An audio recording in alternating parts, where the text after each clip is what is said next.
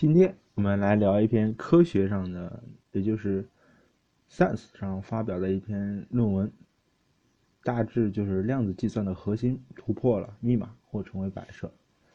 嗯，互联网时代绝大多数的加密都是由 RSA 算法完成的。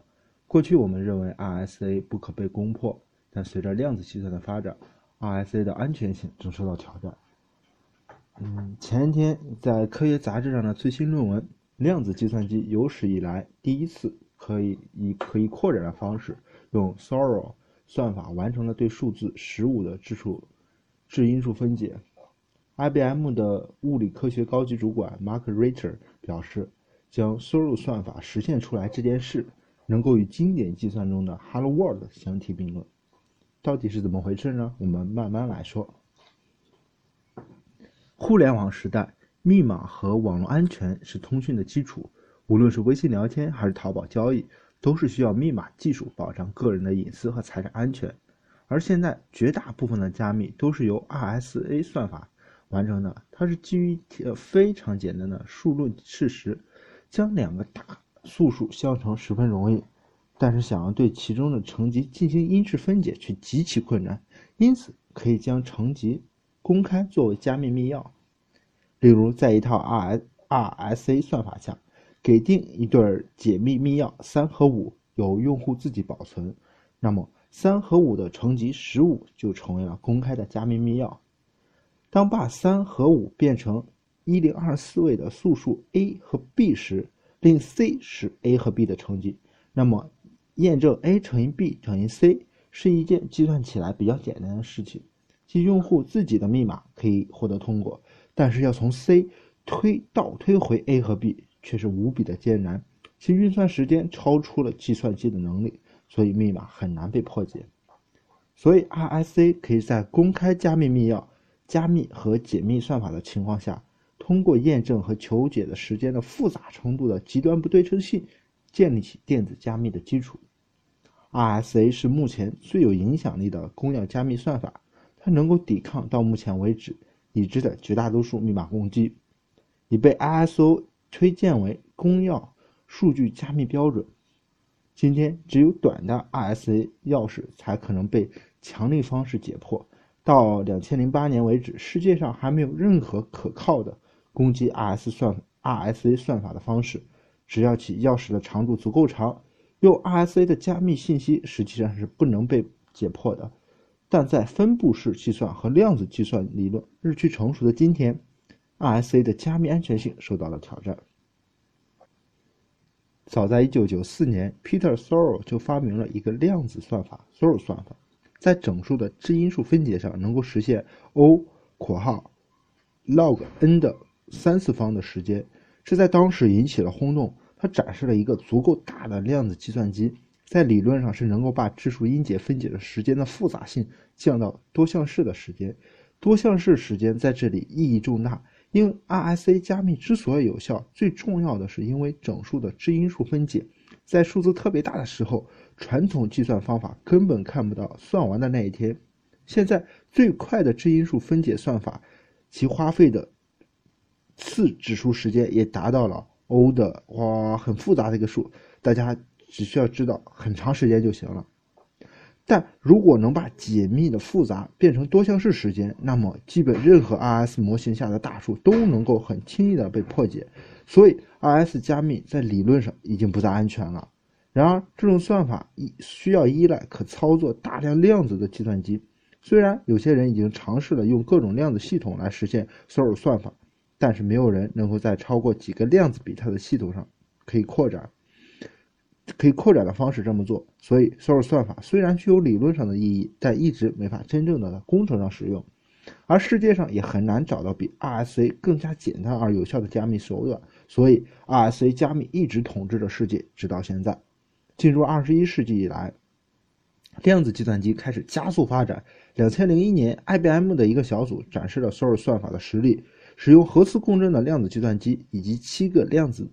位元将十五分解成三乘五。然而，对 IBM 的实验的是否是量子计算机的真实展示有一些疑虑出现，因为没有纠结纠缠现象被发现。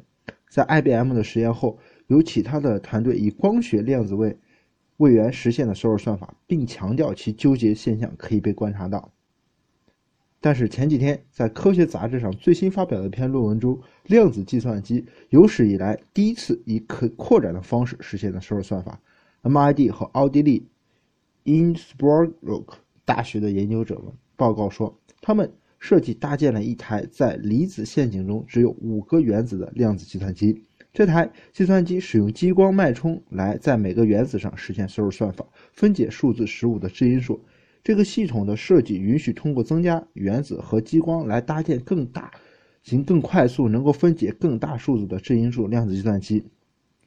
我们展示了 s o r o 的算法，目前为止已知的最复杂的量子算法，能够以一种可扩展的方式实现。你需要做的一切就是到实验室去，用上更多的技术，然后你应该就能做出更大的量子计算机了。MIT 的物理学教授、电机工程和计算机科学的教授。萨瑞克川陈川说道：“量子计算机可能还是要耗费大量的金钱才能造出来了。暂时来看，你还不会去造一台量子计算机，然后把它放在你的书桌上。不过，现在它可能更多的成为一个工程问题，而不是一个基础的物理学问题。在经典计算中，用零和一的组合来表示数字，而计算是根据算法的指导来进行的。”通过操作这些零和一，将输入的数字转变为输出的数字。与经典计算不同，量子计算依赖于原子标度单位，或者叫做量子比特。它它们可以同时是零和一，这种状态被称之为叠加态。处于叠加态时，一个量子比特在本质上可以同时进行两个独立的计算流，使计算效率大大高于经典计算机。两千零一年，量子计算领域的开拓者传川。设计了一台基于一个分子的量子计算机，这个分子可以处于叠加态，通过核磁共振来进行操作，分解数字十五的质因数。实验结果发表在《自然》杂志上。这是第一次以实验的方法实现的索尔算法。不过，这个系统是无法扩展的。随着加入的原子数量增多，控制这个系统变得越来越难。一旦你有了太多的原子，它就好像变成了一片森林，很难再逐次控制单个原子。川说道。难难点在于此，如何在一个分级分离程度足够高的系统里实现这个算法？这样的系统在量子力学的状态里可以维持足够久的时间，让你有真正的机会完成整个算法。直白明了的扩展性到底是什么？川和的同事终于研究出了一种全新的可扩展式的量子系统，能够高效的分解质因数。一般来说。分解数字十五的质因数需要用到十二个量子比特，但是他们找到了一种方法，使得对量子比特需求降低到了五。每个量子比特都用一个单一原子来表示，每个原子都处于叠加态，同时处于两种不同的能量态中。研究者们在他们其中四个原子上使用激光脉冲来达到逻辑门或者说 s o r 算法的元素的效果。计算。